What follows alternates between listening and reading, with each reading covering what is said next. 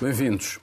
Vamos falar do jogo, desse desafio crucial para a nossa vida coletiva e com derrota certa se não mudarmos de hábitos. Isto é, se não travarmos a perda de biodiversidade do planeta.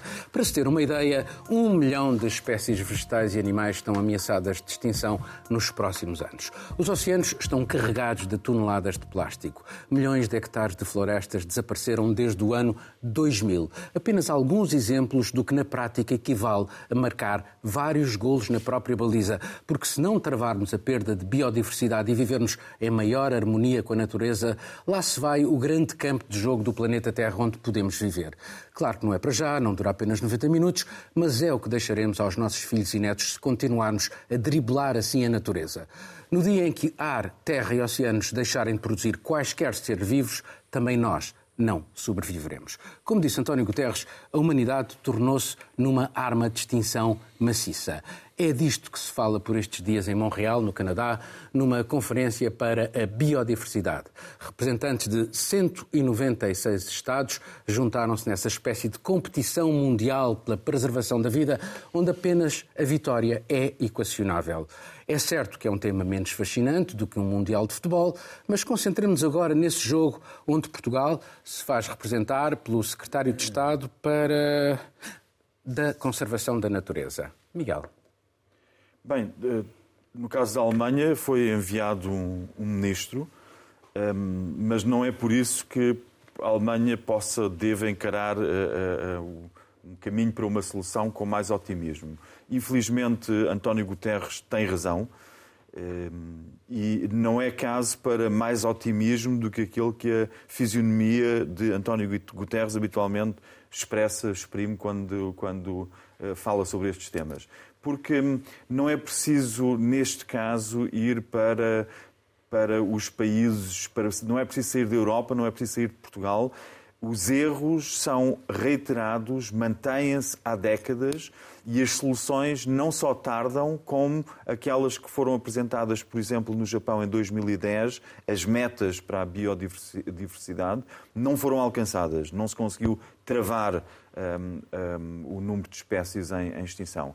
E as explicações estão à porta de casa. Nós vemos o que se passou com o que se passa com, por exemplo, com, com o glifosato, que, que serve para, no fundo, para substituir a mão de obra na agricultura que eh, permite exterminar uh, uh, ervas daninhas, nocivas às culturas de forma química. Infelizmente, com o glifosato não só vão muitas, muitas espécies, como uh, significa ele próprio um risco para o ser humano que como nos Estados Unidos estão a pagar, há pagamentos de indenizações muito grandes pelo uso extensivo de glifosato, que é utilizado em toda a Europa. Houve a tentativa de alguns países, como a Áustria, de proibir o glifosato, avançaram com a proibição e Bruxelas disse que não, que não podiam proibir. É por causa dos polinizadores, não... Miguel. A, a, isto não é alheio o facto, a isto não é alheio o facto da, da, da empresa que mais comercializa este princípio ativo ter sido a Monsanto, que foi comprado pela Bayer alemã.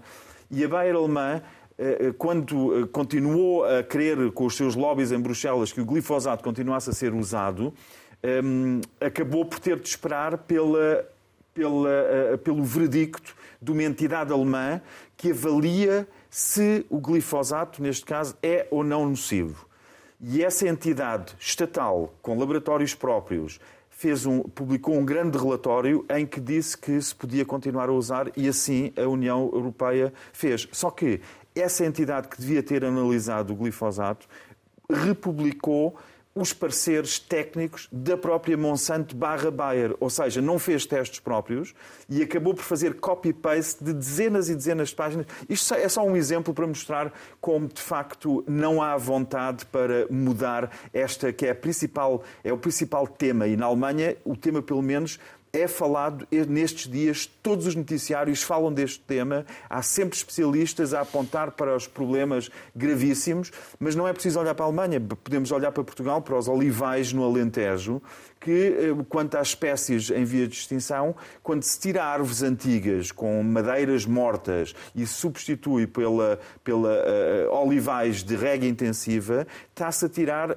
o habitat uh, de todos aqueles animais que vivem em árvores velhas e que não vivem vivem em oliveiras de regadio, plantadas uma ao lado das outras e uh, pulverizadas permanentemente. Depois, pensamos que não precisamos desses animais, mas depois acabamos por precisar desses animais. Uh, e esta é que é. Uh, Marcelo, como é que isto está em, em Itália? E já agora pegando exatamente na, na representação política, a importância que se dá com a presença simbólica ou não de altos dirigentes em determinados uh, fenómenos e, por exemplo, não se dá neste? Eu não, também não, não sei se algum ministro vai estar presente. A, a conferência acaba 15 de dezembro. Eh, também não se sabe se Xi Jinping vai estar presente. Aliás, convém lembrar que a esta conferência, esta cimeira decorre em Montreal, no Canadá, mas a presidência é, é chinesa porque era uma conferência que devia ter decorrido em 2020 é na China, depois foi, foi adiada por causa da Covid. Portanto, começa mesmo mal, até porque o país eh, que hospeda e o país que é o presidente, que, que é responsável pela organização, estão em péssimas relações, como já vimos na COP27, naquela naquela, naquela troca de, de palavras entre Xi Jinping e, e Trudeau um, à margem da, da, da COP27. Um, portanto, até existe uma espécie de passa-culpas. Se correr mal, hum, um pode dizer que é culpa do outro, os canadianos vão, vão dar a culpa aos chineses e vice-versa. Já vimos, o Miguel já disse que, que correu, correu, correram bastante mal, muito mal, as metas eh, estabelecidas em 2010 em Aichi, as famosas metas de Aichi. Aqui o objetivo é, é estabelecer um. O objetivo é 30-30, são 30% da área terrestre e 30% dos oceanos como áreas protegidas. Estamos ainda bastante longe, 20% na área terrestre, 7 e poucos por cento. Bem, e nas áreas protegidas nós sabemos o que é que acontece, não é? Quando há uma área protegida, mas uh, depois há um, um, um plano de. Sim, de, considera-se que o projeto há... é de interesse nacional, há os PINs em Portugal Sim, e de repente acabou a área é, protegida. Por isso que, é por isso que depois Tal como aconteceu na COP27, em que o grande resultado de, de, desta última cimeira foi o fundo de loss and damage, perdas e, e danos, que é um fundo que os países grandes poluidores devem, eh, digamos, alimentar com dinheiro para, para, para, para distribuir aos países que mais sofrem com, com, com, com os prejuízos da, das alterações climáticas. Aqui também muitas vezes criam-se caixas vazias que depois é preciso preencher. Por exemplo, há muita ambiguidade, sobretudo do lado da China, eh, que, que, que ainda quer eh, aparecer como país vítima da poluição e não como um dos grandes países que, que poluem. Mas a Europa agora, é preciso, agora é preciso antes, pagar... Agora, Marcelo, a Europa antes de, de, do início desta, desta conferência, uh, tomou uma decisão que, por acaso, é bastante importante, considerando que uh, é um dos maiores responsáveis hum. pela desflorestação, uh, que foi impedir produtos que venham de desflorestação sim. por parte do terceiro mundo, sim, como cacau, sim, café, exatamente. etc., possam uh, ter, uh, estar à mesa é um, dos europeus. É uma, é, uma, é uma emergência pandémica Uh, uso mesmo a metáfora, de, usaste, tu, tu usaste bem a metáfora futebolística, mas também a metáfora da, da, da emergência sanitária. Uh, uh, estas áreas protegidas precisam de fundos, de dinheiro, porque nós, como, tal como aconteceu durante a pandemia, temos que pagar o comerciante para deixar a loja fechada. É claro que a floresta amazónica ou qualquer outra área pode ser, é um grande recurso, nós precisamos que este recurso não seja explorado. Marcelo, estamos sempre a falar em fundos, dinheiro, mas, depois mas não, tem a ver não, com atitudes, atitudes individuais e coletivas. Exatamente. Uh, e, e, isso como é que se muda, considerando que as pessoas estão bem informadas Ora, sobre, deste problema existencial? Sobre como é que se muda, eu tenho algumas dúvidas, uh, mesmo sem entrar nos casos, por exemplo, que, que o Miguel mencionava, que é um caso polémico, mas eu tenho, alguma, eu tenho algumas dúvidas que, que não tenho dúvidas, eu vejo que, dúvidas tenho muitas, mas eu vejo que muitas vezes as soluções que a opinião pública aponta são uh, soluções que hum, uma espécie de, de, de, pegada ecológica zero, como, mas como a medida Covid zero é impossível. O ser humano não pode eh, viver neste planeta deixando uma pegada ecológica zero. O que é que eu me refiro? Refiro-me a uma série de, eh, de, de, de situações. Ehm, por exemplo, eh, eu acho que já falei disto uma vez. A palavra biodiversidade entrou na Constituição italiana em fevereiro deste ano. Entrou pela primeira vez. A Constituição italiana previa a proteção da paisagem e do património artístico, ou seja, o património histórico e paisagístico. E só agora é que entrou a biodiversidade. Porquê? E, e, e, o planeta que deixamos às gerações futuras. Porquê? Porque percebemos que estas duas, uh, estes dois interesses, estes dois conceitos, têm uma espécie de conflito. Um, agora, por exemplo, dou um exemplo muito, muito prático e muito claro e que foi objeto de artigos desta semana na imprensa italiana. Existe um projeto para um, um parque eólico, de turbinas eólicas gigantesco, ao largo do, do Mar da Sardenha, que já é tema de grande debate e saiu um artigo que o compara ao narcotráfico, à máfia, a eh, nós precisamos, eh, mesmo a transição ecológica, porquê? Porque, de facto, eh, ter um, um parque de turbinas eólicas gigantescas ao largo do, do mar, de uma costa estraga lindíssima, a estraga a paisagem.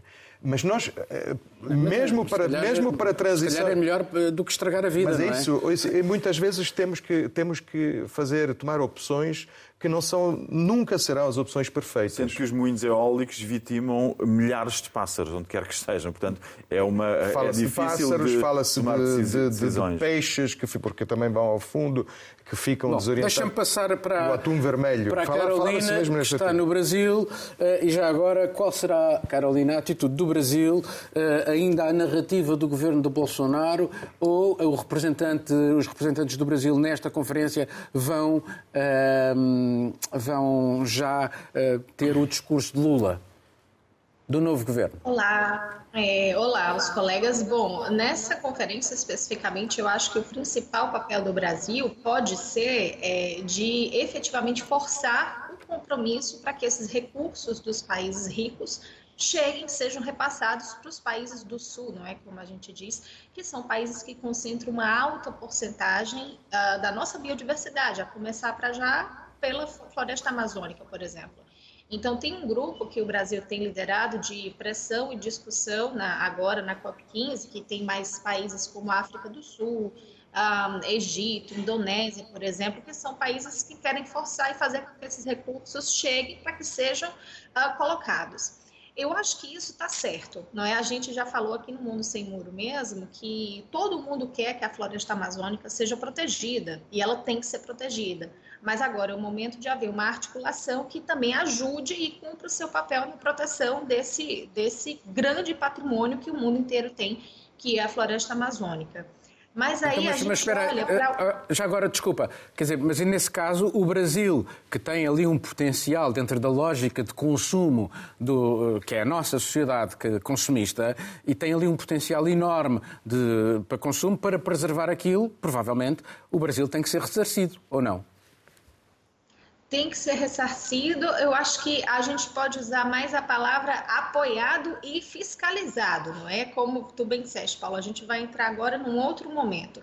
No momento em que os olhos que sempre estiveram voltados para a Amazônia agora voltam com cobrança, porque há um compromisso já assumido pelo presidente eleito do que será o novo governo de retomar políticas que deram muito certo e de consertar não é o que é colocado como a, a, grande tragédia que foi o governo Bolsonaro nesses últimos anos. Existem dados que mostram que não é só a questão de que a, a Amazônia não foi protegida ou a área de, de desmatamento aumentou. Efetivamente houve cortes de recursos importantíssimos para os órgãos internos, ou seja, os órgãos nacionais, que são os responsáveis por colocar essas políticas, por fiscalizar, por, por é, mostrar como é que as coisas acontecem. O Brasil tem um instituto que é o IPMA, que é o Instituto de Medições Espaciais, que em 2019, quando o IPMA soltou seus últimos dados relacionados ao desmatamento, ao que vinha acontecendo na Amazônia, não é desde 2018, a primeira providência do governo Bolsonaro foi demitir o presidente do instituto e cortar recursos, recursos que não chegaram nunca mais até hoje. E quando a gente tem o resultado das eleições, com a, com agora com, com a eleição de Lula, a gente tem, por exemplo, a Noruega, que é o maior é, agente que contribui financeiramente para o Fundo de Preservação da Amazônia, que havia paralisado o repasse dos recursos com a eleição de Bolsonaro, confirmando que vai voltar a contribuir agora. Vai ser um montante de 2 milhões e meio de reais ou algo assim.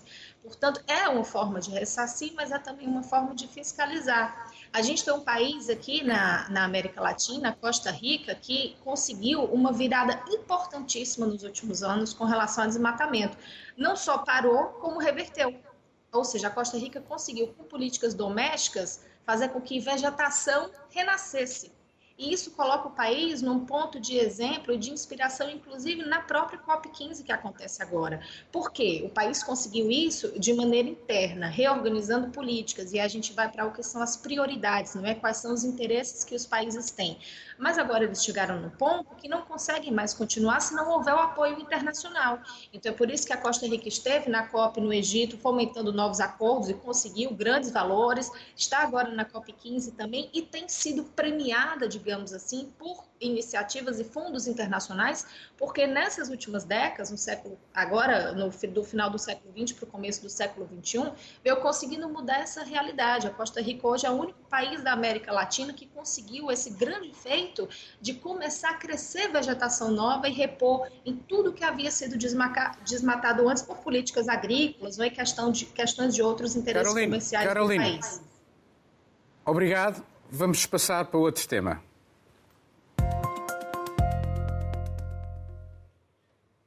A União Europeia aprovou um limite de 60 dólares por barril ao petróleo russo enviado para o resto do mundo. O alvo é o tesouro de guerra de Putin. Após o embargo ao carvão, a suspensão de quase todos os fornecimentos de gás à Europa, o petróleo tornou-se na principal fonte de trocas para Putin manter a guerra na Ucrânia. Com esta decisão, a União Europeia procura um difícil equilíbrio. Por um lado, permite à Rússia continuar a ter rendimentos com a venda do seu petróleo, mas com menos lucros. Por outro, procura não perturbar demasiado os mercados petrolíferos para que não haja uma explosão de preços potencialmente ameaçadora para as suas próprias economias. Moscou reagiu e diz que as suas empresas serão proibidas de vender petróleo sob qualquer limite de preço. Marcelo, isto uh, tem riscos para a Europa? É uma boa jogada? É, é uma das muitas jogadas da Europa. Obviamente não é a medida, sabemos que demorou muito a ser ser aprovada e é sempre difícil eh, encontrar estes, estes tetos eh, sem, ao mesmo tempo, alterar demasiado o funcionamento do, dos mercados.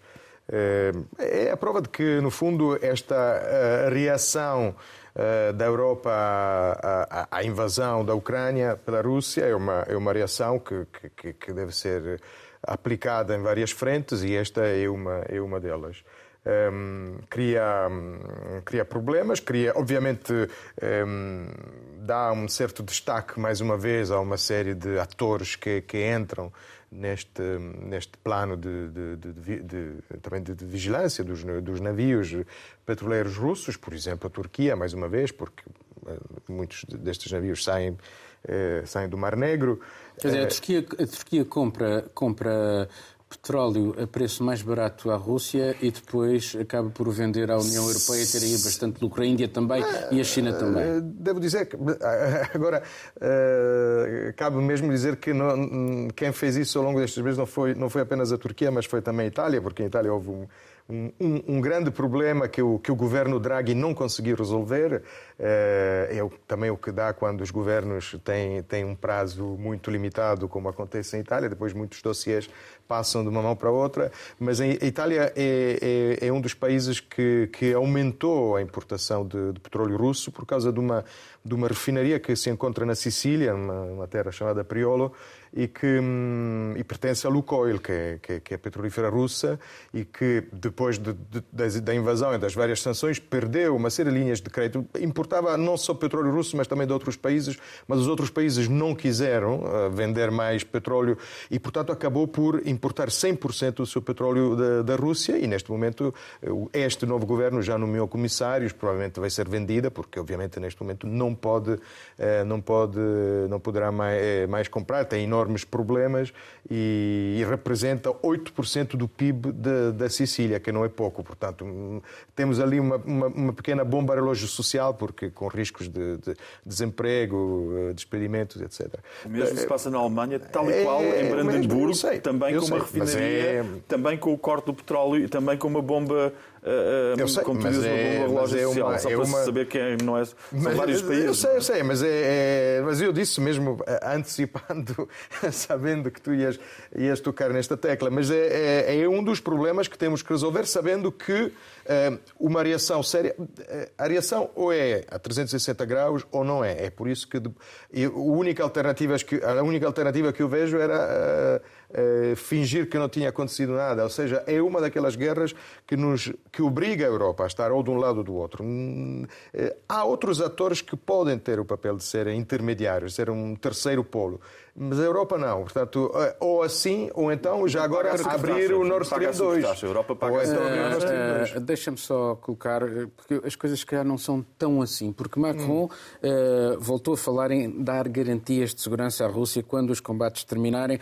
Teve uma reação violentíssima por parte de Kiev. Uh, não, quer dizer, tem que se começar a falar também de possíveis compromissos. E nos mas compromissos é... toda a gente Macron, tem que ceder alguma coisa, não é? Macron, é? Com certeza, mas Macron desde sempre que fala não humilhar a Rússia, mas o problema de não humilhar a Rússia, eu, é que a Rússia é que colocou a fasquia muito alta e, portanto, mesmo que se queira hoje, faço uma hipótese, negociar a entrega da Crimeia, isso não é, não é, não é humilhar a Rússia.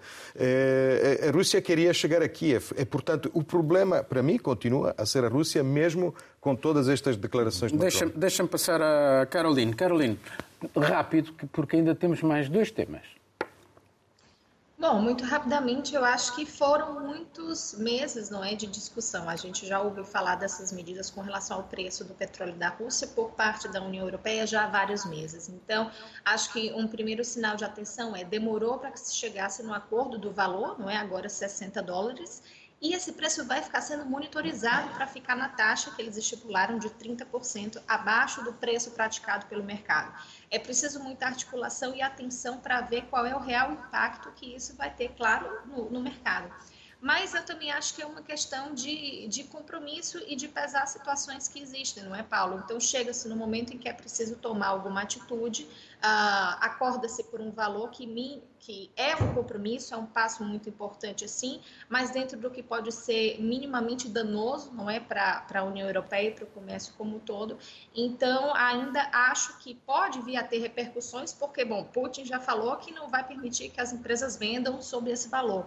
Então é ficar atento e ver qual será a reação que virá daí. Miguel, sobre este assunto, considerando aqui, isto é um mau sinal para Moscovo, eh, é um sinal de união ainda eh, dos europeus, eh, numa altura, enfim, em que as coisas começam, até nos Estados Unidos, começa a falar, o apoio à Ucrânia começa a ficar mitigado, sobretudo entre os republicanos.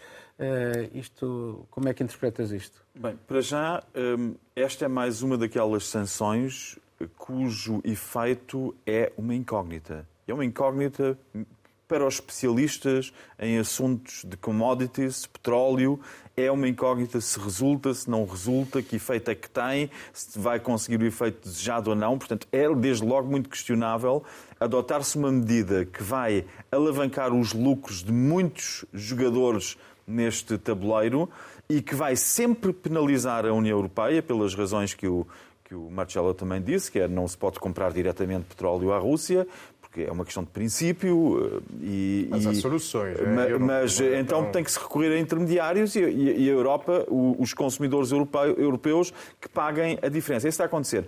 Eu, eu ouvi uh, esta semana uma entrevista do ex-ministro, de um ex-ministro alemão, Klaus von Donani, um, e Klaus von der Nani, do SPD, dizia que não podemos esquecer que em dezembro de 21 Putin dirigiu-se à administração da Casa Branca a dizer que se tinha que falar sobre a posição e a situação da Ucrânia.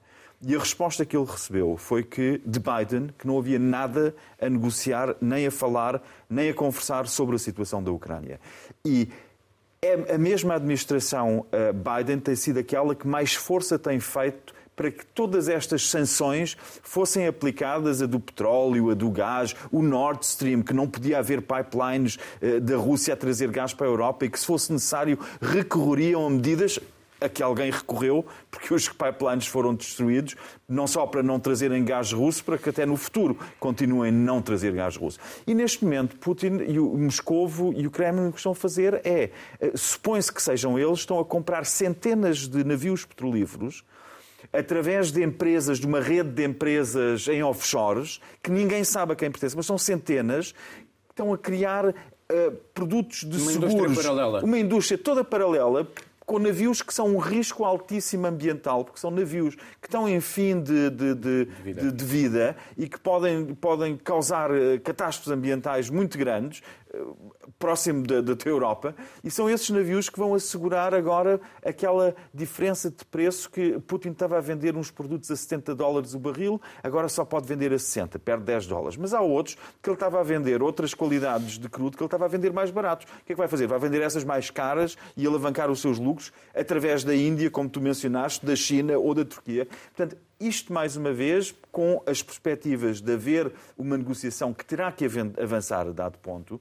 Eh, Macron é o porta-voz dessa necessidade mais premente, mais do que outros líderes europeus, e felizmente que o faz.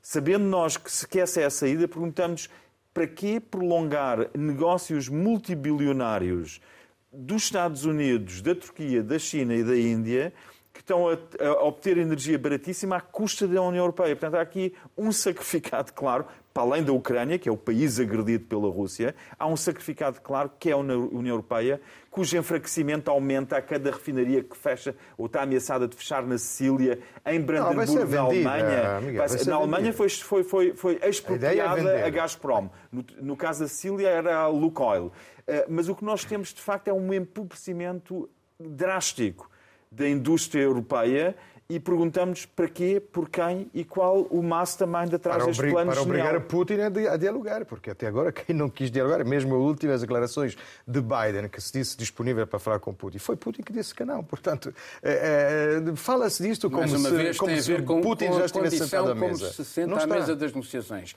E provavelmente não, ainda não está. Não, Não, não, eles não encontraram uma mesa, não é encontraram uma mesa com o é- comprimento que Putin Provavelmente. quer. Provavelmente. Não, porque a, a falta de vontade para negociar tem que ser analisada de uma forma mais honesta do que dizer que é Putin quem quer negociar. Porque a negociação evidente. primeira tinha que ser entre Biden e Zelensky. Aí é que evidente. começava a negociação. evidente. Para poder haver uma negociação, tem que haver uma negociação entre Biden e Zelensky. E alguém tem que dizer à Ucrânia que, Que que a negociação não é eh, o um status X% quo ante. território. Status quo ante não existe em política bem, internacional. mas no momento em que estás a recuperar Olha, terreno é difícil. Olha, na Alemanha há um movimento que quer agora repor as fronteiras de 1918. Percebes? Não há um status quo antes, Sim, que era o Império é Alemão loucura. antes da Primeira Guerra Mundial. esta é a loucura de quem mas é faz os mapas. Ah, mas é loucura quando passam 70 anos.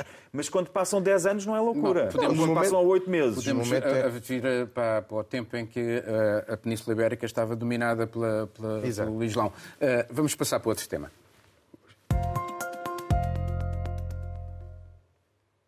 França, Grã-Bretanha, Alemanha, Finlândia, por toda a Europa se alerta a opinião pública para possíveis apagões na rede elétrica. Macron, ele próprio, abordou o assunto. De manhã ao fim do dia, os cidadãos franceses podem ter de enfrentar duas horas consecutivas à luz das velas. A acontecer, não será em todo o país em simultâneo, mas distribuído por áreas. Não afetará hospitais, prisões, quadras de polícia, mas sim residências, lojas, escolas. Macron refere que é apenas um cenário se o plano francês de sobriedade energética não for respeitado.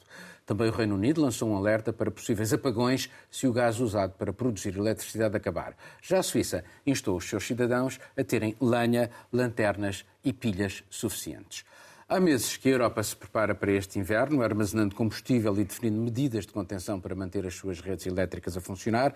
Em ordem dispersa, equacionaram-se planos de racionamento como soluções de último recurso. Embora se trate apenas de algumas horas aqui e ali, é o primeiro grande teste de resiliência na Europa à medida que ela se afasta do gás russo. Isto numa altura em que a Ucrânia enfrenta dias seguidos de temperaturas abaixo de zero, sem eletricidade alguma, calor ou água. E agora passamos para a Caroline, que está com calor e água aí no Brasil, eh, sobre este assunto. É verdade, estou aqui no calor e a gente também pode falar um pouquinho das alterações climáticas, não é? Porque eu estou em Fortaleza, que é a minha, que é a minha cidade natal, no Ceará, e a gente sente bem as alterações quando volta aqui depois de um ano. Mas pronto, é sobre essa questão do racionamento é algo que a gente também veio ouvindo falar muito. E aí para falar um pouco do lado social também de todas essas coisas, quando nós comentamos algumas vezes sobre essas políticas de prevenção, que de fato funcionam, o que não funciona, a gente também chegou a falar que muito dessa conta cai nas costas das pessoas, ou seja, as pessoas são instadas a fazerem a sua economia, a ligarem menos o seu sistema de aquecimento, a usarem menos água, não é? O que quer que seja. Cai no cidadão comum executar e ser penalizado, a gente pode dizer assim, sobre uh, por tudo isso que, que tem acontecido e pelas políticas que são colocadas, não é? pelas decisões que são que são tomadas. Mas essas pessoas correm para algum outro lado. Eu estava vendo alguns dados, por exemplo, da Alemanha, lojas de, de departamento falando do aumento de vendas, por exemplo, de roupas térmicas, de bolsas para colocar água quente nas camas e aquecer as camas e, enfim, os, os outros ambientes da casa. Esse tipo de venda aumentou nos últimos meses, tipo 600%, uma coisa absurda. Então, são pessoas tentando encontrar recursos para sobreviver, não é, num período que pode ser, sim, de racionamento. Esses anúncios já vêm sendo, já vêm sendo feitos e isso gera também uma comoção social muito grande sobre como de fato se preparar. Eu vi um estudo da semana passada no jornal de Bruxelas falando que são esperadas milhares de mortes, mais do que o normal, nessa época do inverno, caso efetivamente não haja forma dessas pessoas se aquecerem. Mas eu acho que uma grande preocupação não é nem ah, se as casas vão ficar sem energia ou sem aquecimento. É óbvio que sim. Mas a gente tem hoje uma fragilidade muito grande que são os nossos sistemas de telecomunicação. Então, pensando numa escala a um nível mais assustador, eu diria, imagina o que é que uma falha numa rede elétrica pode ocasionar para um sistema de telecomunicação como o da própria França, que quer gerar alertas precoces para que as pessoas se preparem para um, alguns dias de racionamento que possam vir. Portanto, tem que ser um preparo muito grande para que não haja nenhuma, nenhum prejuízo nos sistemas de telecomunicação que façam com que o país fique completamente desestruturado e hoje a gente sabe que são muitas as dependências que existem não só de eletricidade, mas de sistemas de telecomunicações nos países. Bom, vou-te passar agora para o Miguel. Miguel, este assunto, isto é de facto o grande teste de resiliência na Europa? E, e se, e se uh, é um cenário fictício, porquê é que há esta necessidade de alertar as pessoas? Bem, fictício não é. Será, um, é, será um, um, cenário hipotético e temos de estar preparado para eles. Tu referiste a Suíça. Na Suíça toda a gente está preparada para todos os cenários hipotéticos. Portanto, quando não tem lenha e lanternas, tem metralhadoras enterradas em frente à casa, não vão os italianos entrar pela Suíça adentro, ou os alemães, ou os franceses. Portanto, a Suíça, por definição, está preparada sempre para tudo. Mas para Macron falar nessa, nesse problema, para Berlim eh, e a Alemanha se preparar com eh, eh, ginásios aquecidos para receber as pessoas que não conseguem aquecer as suas casas. Uh, e esses, esses, ginásios estão a ser, não é hipotético, esses ginásios estão a ser uh, criados, equipados. Uh, as medidas são muitíssimas e se não forem cumpridas as metas eh, de poupança, então eh, eh, haverá mesmo esses apagões que Macron fala. Em Portugal, não sei eu falar sobre isso, se calhar... Está tudo a correr menos... bem, é o Mundial, não, está Não, na zona onde eu moro é porque nós já estamos habituados aos apagões. Portanto, no verão falta água cinco vezes, e quando há uma chuva mais forte, não é preciso ser desta semana, também se vai a eletricidade durante várias vezes e a rede de telecomunicações, e lá temos sobrevivido, na zona a, a, a sul do Tejo, temos sobrevivido um, ehm, com todos esses apagões regulares. Mas agora, de facto, eh, para não falar do parte, aquecimento das casas. Não, não há. As casas não têm aquecimento central. A, maior, a esmagadora maioria das casas em Portugal não tem aquecimento central. E depois as pessoas na Alemanha ficam sempre a dizer ah, que bom, vocês têm temperaturas de 12 graus e 14. Só que temperatura exterior é igual a temperatura interior, não é? Portanto, nós estamos habituados a precaver-nos contra o inverno. Com, com as cheias e as chuvas fortes temos mais dificuldades e é de lamentar o que aconteceu esta semana e a morte de uma pessoa com chuvas, mas essa não é a questão. Tu dizias que este era um novo tema e este, no fundo, é o mesmo tema do anterior. Este é o tema do embargo do petróleo, é o tema do embargo do gás russo e é o tema de medidas tomadas em nome de uma solidariedade internacional que, para qualquer analista de, de, numa ótica de real político, não faz sentido uma. Não é um continente, porque a União Europeia não é obviamente um continente, mas uma parte de um continente eh, como, a União, como, é a União Europeia, estar a fazer estes sacrifícios económicos com estes custos para além, não é o frio durante o inverno e não é a eletricidade que pode falhar aqui ou acolá. Não, é de longo prazo, este custo de longo prazo para a União Europeia é calculável e é catastrófico. E é urgente, não só pelas pessoas que têm frio em casa e que estão a preparar para esses apagões hipotéticos e que vão acontecer, não só para elas, mas para toda a União Europeia, era muito importante que se tomasse rapidamente uma posição para se voltar àquilo que é a normalidade dos mercados, de, de, de, mercados do gás, do petróleo, que deviam acontecer à parte dos cenários de guerra e da, da agressão que temos em curso contra a Ucrânia e que continua em curso e, e, com o perigo de escalada, mas o que é importante era separar as águas. E a, a União Europeia perdeu a, a, oportunidade para separar as águas porque não havia necessidade de deixar e pôr em risco uh, os habitantes de países que vão de Portugal à Polónia, como se está a fazer, e, às, e aos Estados Bálticos.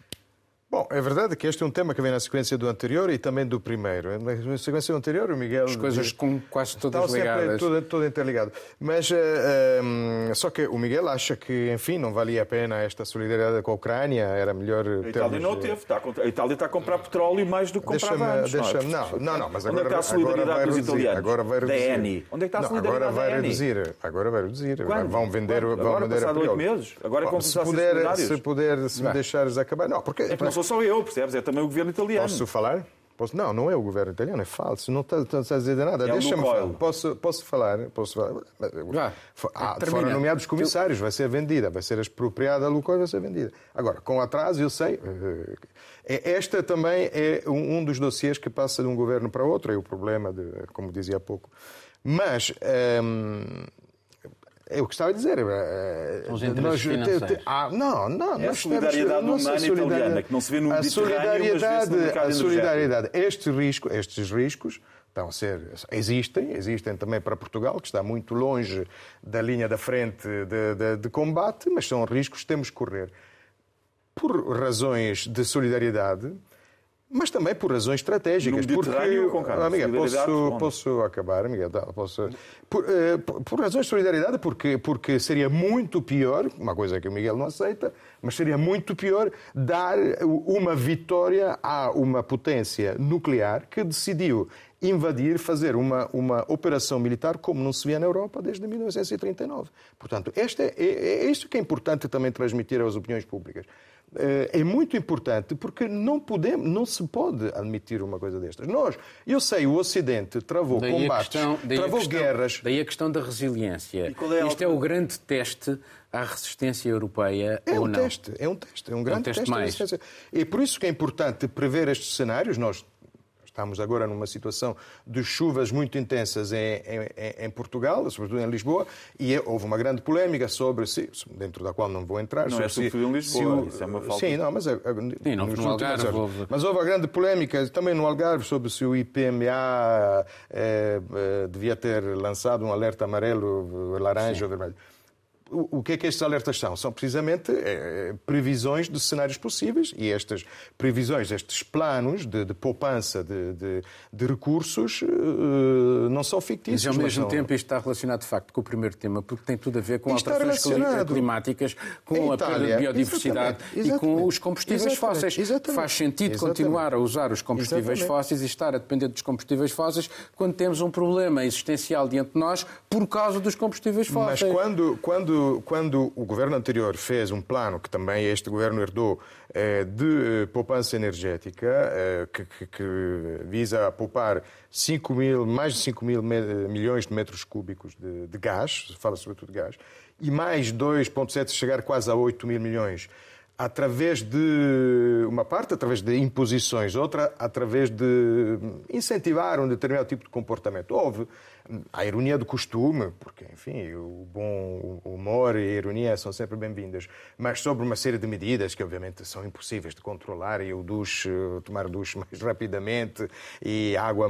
Mas, no fundo, são aquele, aqueles comportamentos que as, as pessoas deveriam ter, eh, de certa forma, já eh, usar no, no, no dia a dia, porque são os temas também do, do, do, combate ambientalista, só que muitas vezes a, minha sensação é que um, um, problema é um problema sério só quando sou eu que o levanto, porque é também uma forma de reconhecimento pessoal. Não é? Os ambientalistas atiram sopas para, para os quadros porque temos que. Então ali eh, estamos do, ou, ou, ou do lado dos ambientalistas ou contra. Mas quando um governo tenta eh, aprovar uma série de medidas, algumas delas podem também eh, levantar uma risota ou outra, eh, não interessa porque o governo e porque se calhar não é o governo da minha cor.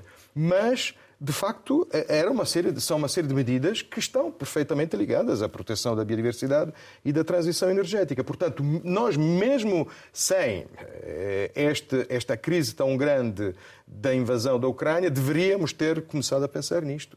Provavelmente o ser humano não está programado para, para pensar nestas coisas sem, digamos, o estímulo de uma crise tão grande, neste caso, uma crise, crise militar, uma crise humanitária. Bom, estamos a chegar ao fim do programa e vou fazer aqui uma pequena ronda entre vocês. Que outro tema, e eu também vou escolher o meu tema, que outro tema é que uh, vos marcou a semana?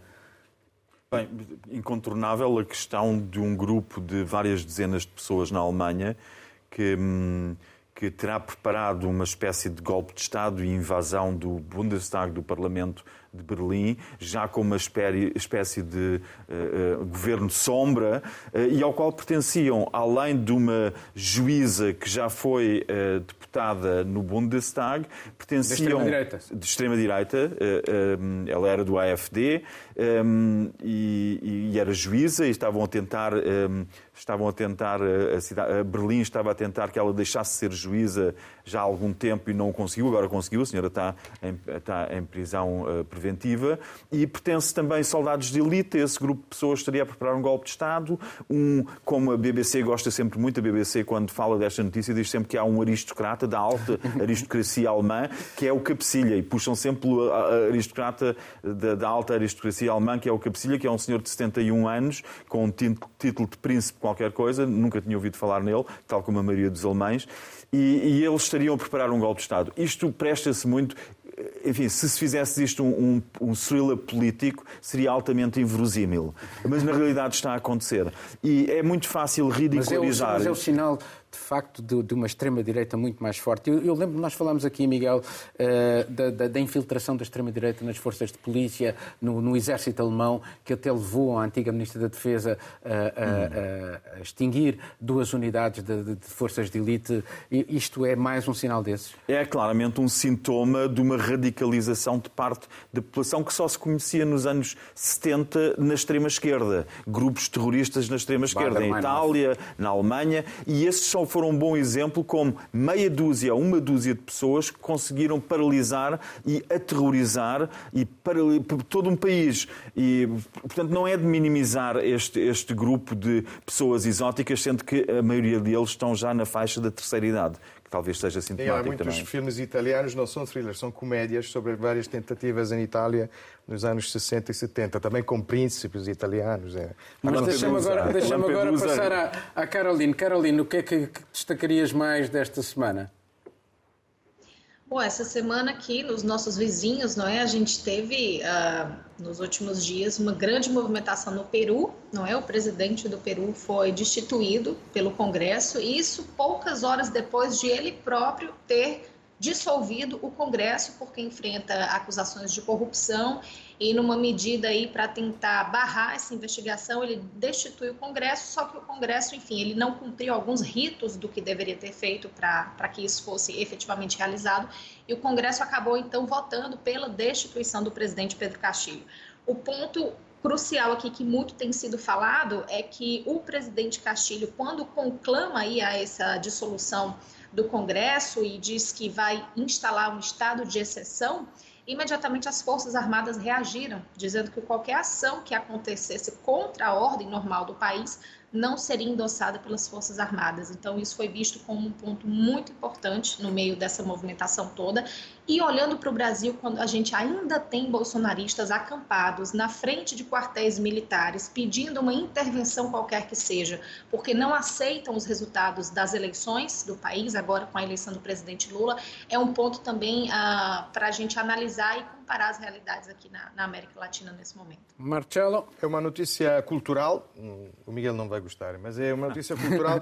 Esta semana, dia 7 eh, de dezembro, como é tradição já há muito tempo, em Milão, eh, é, houve a abertura da, da, da temporada lírica do famoso teatro de ópera, Teatro alla Scala.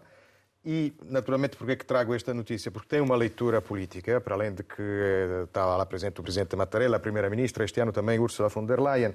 Mas, porquê? Porque a ópera foi aberta, hum, eh, a temporada lírica foi aberta por uma ópera russa, o Boris Godunov, de Mussorgsky, com dois cantores russos no elenco.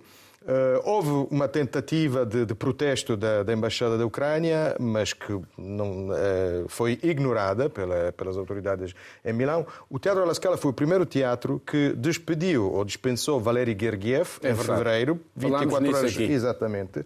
E na altura falou-se de censura turca, de censura da cultura russa. Não há nenhuma censura da cultura russa. No fundo, este despedimento de Valery Gergiev foi a primeira sanção ad hominem contra um amigo pessoal de, de, Vladimir Putin, um maestro que leva a sua orquestra a tocar sobre os escombros das cidades que, que, que Putin, por exemplo, na Ossétia do Sul, em 2008. Um, e, portanto, não há nenhuma, nenhuma censura russa e, e, e, eh, posso citar que eu acho que amanhã uh, vai haver uma antestreia do filme de Alexander Sokurov, também em Itália, que vai ser distribuído comercialmente e que aqui vimos no Left Fest em novembro, eu entrevistei, vai ser uma entrevista, não há nenhuma censura da cultura. Aliás, estamos cada vez mais famintos né, e interessados na cultura russa. Bom, já agora, eu também vou escolher a suposta abolição da Polícia da Moralidade no Irão, anunciada pelo Procurador-Geral da República. Ela não reduziu o mal-estar na sociedade e os protestos contra o regime prosseguiram. Greves, embassadas e manifestações sucederam-se, a repressão e a censura também. Um homem foi condenado à morte, foi executado. Foi o primeiro caso relacionado diretamente com as manifestações que marcam o país desde meados de setembro. A Ira das Ruas decorre ainda após a morte sob custódia de uma jovem detida pela Polícia da Moralidade por alegadamente não ter o véu islâmico colocado de forma apropriada. O anúncio da extensão dessa força policial acabou por não ser confirmado e parece traduzir alguma desordem ao mais alto nível na cúpula do regime. Mas o líder supremo, que decide todas as linhas principais da política interna e externa, permanece até agora inflexível. E com isto, com estas notas todas, é tempo de uh, nos despedirmos, terminarmos este programa. Regressamos dentro de uma semana. Tenha dias felizes.